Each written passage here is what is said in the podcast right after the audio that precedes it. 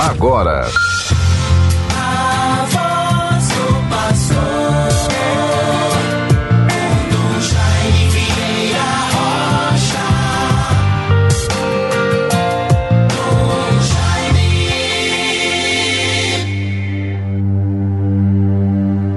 Ouvi, Senhor, a voz do meu apelo, tende compaixão de mim e atendei-me. Vós sois meu protetor, não me deixeis, não me abandoneis. Ó Deus, meu Salvador. Salmo 26, versículos 7 e 9. Bons ouvintes todos, prossigamos com perseverança e coragem nas lutas do dia a dia, enfrentando com altivez, determinação os desafios do tempo presente e assim irmos zelando pela nossa vida e a vida do próximo. Muito importante, peçamos a Deus que tenhamos a graça de tirar, de identificar e assumir alguma mensagem que o tempo da pandemia, suas realidades mais diversas e sofridas, certamente vão nos dando, vão nos chamando a atenção. E assim será muito gratificante e benéfico para todos nós se cada um no seu isolamento, vivendo tantas restrições, passando por tantas provações e dificuldades, os mais pobres às vezes sem ter nem o que comer, e depois de tudo isso, tanto sacrifício, tanta incerteza, o que teremos a oferecer como sinais de esperança? de palavras que recomponham eh, a vida, os relacionamentos, os trabalhos, a compreensão do mundo e da realidade. Pensemos nisto, bons ouvintes. Não podemos deixar que a pandemia passe despercebida e não desperte em nós maiores sentimentos de ternura, de compaixão, de esperança, de consolação, mas também de coragem, de entusiasmo, identificando algum passo novo a ser dado, alguma providência nova, alguma correção na rota da vida que precisa ser efetuada. Tenhamos este cuidado e esta convicção esta convicção. Por isso é importante, Deus, que nós rezemos, façamos da nossa fé uma força que nos sustente. Vejam, por exemplo, a oração para o dia de hoje. Ó Deus, força daqueles que esperam em vós, sede favorável ao nosso apelo, e como nada podemos em nossa fraqueza, Dai-nos sempre o socorro da vossa graça, para que possamos querer e agir conforme vossa vontade, segundo os vossos mandamentos.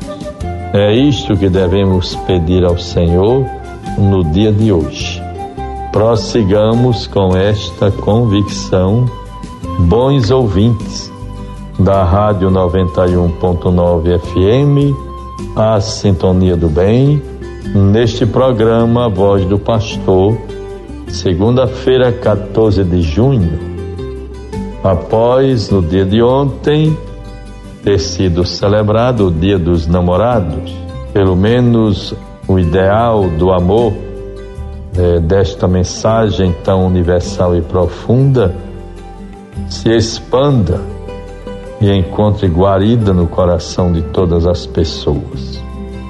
Bons ouvintes, nós no dia de hoje, nesta segunda-feira, celebramos, vamos, vamos até planejar um pouco uma celebração, algum evento, um seminário de estudos sobre os 60 anos do movimento de educação de base, quanto bem prestou a nação ao povo brasileiro, o MEB, Movimento de Educação de Base, instituído pela Igreja Católica.